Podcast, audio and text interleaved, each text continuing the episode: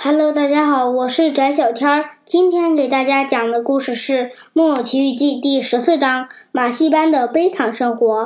车夫见人没开门，一脚把门踢开。他嘻嘻嘻地说：“你们俩的声音跟驴真像，我听到后就赶来了。”两头驴听了，羞愧地低下了头。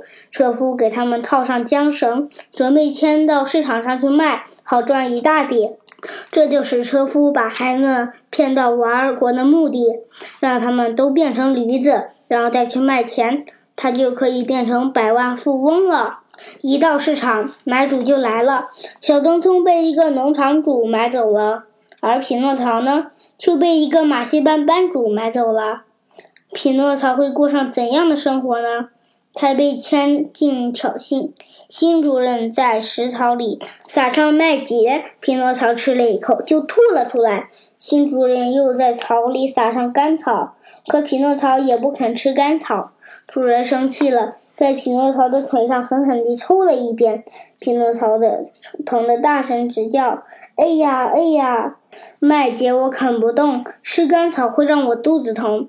可主人听了更加生气，又给他了一鞭。匹诺曹挨打后学乖了，闭上了嘴巴。可是吃草里的食物没有别的食物，饥饿辘辘的他，最后只能把草啃烂后强忍咽下去。这干草还不赖，他心想着：如果我继续读书，那我就不是在吃草，而是在吃新鲜的面包和香肠了。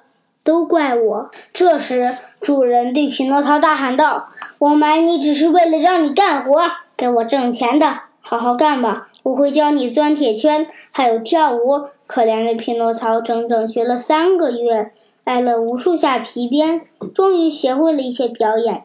这一天，他要登台演出了。五颜六色的海报贴贴满了大街小镇，上面写着“著名演员、名舞蹈明星驴子匹诺曹各次登台演出”。演院里挤满了观众。当匹诺曹出场的时候，观众都把手掌拍红了。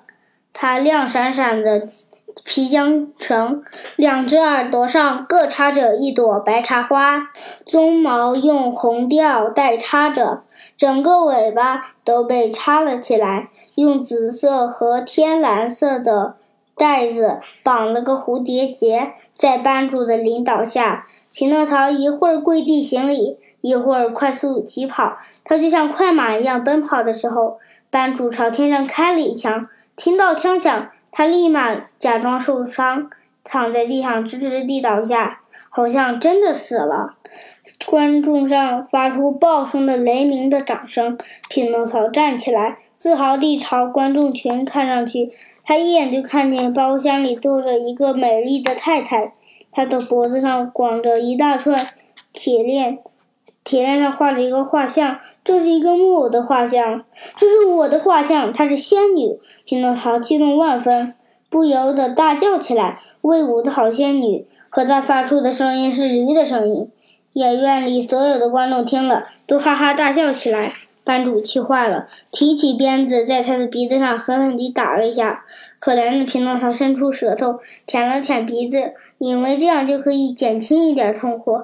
可他转过来看眼时，包厢已经空了，仙女不见了。他到处寻找仙女的身影，班主却抽着鞭子叫道：“勇敢点儿，匹诺曹，让大家看看你能够完美地钻铁圈。”匹诺曹尝试了两次都没有成功，最后他使劲一跳，真倒霉啊！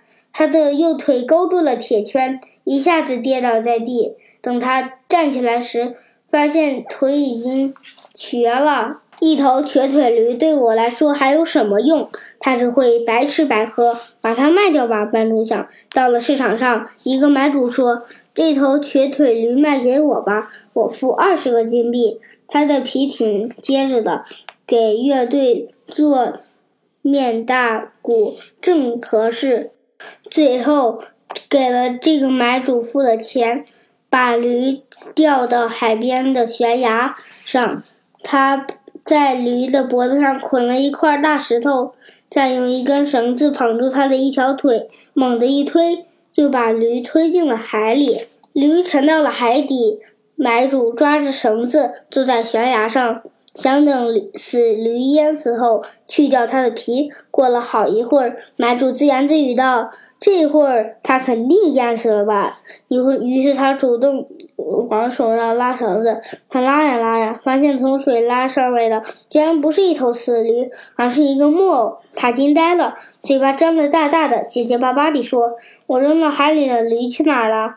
我就是那头驴。”匹诺曹笑着回答。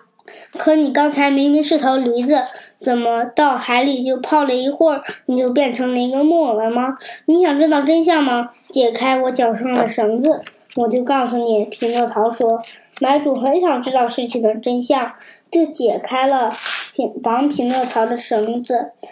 匹诺曹开始讲究他从一个木偶变成孩子，又被卖进马戏团的遭遇。”然后匹诺曹说：“你买了我，把我推进海底。要不是仙女，仙女是谁？仙女是我的妈妈。她看到我快淹死了，就派了一堆鱼群游到我身边，把我把我们的驴皮吃光了。我就又变回木偶了。然后在你身上，然后在你拉上来的就是我了。我没有做驴皮鼓了。”买主气的大叫：“我要把你当成……”一堆生火的木头卖掉，匹诺曹立马扑通一声跳进水里，摆摆手说：“再见了，我的主人。”然后他飞快地离游离了海岸，就像一条快活的鱼，向大海深处游去。好积累词成语：完完全全、高高兴兴、大大方方、清清楚楚、嘻嘻哈哈、结结巴巴、方方面面。断断续续，蹦蹦跳跳。各位家长朋友们、小朋友们，咱们今天的故事就讲到这里，拜拜。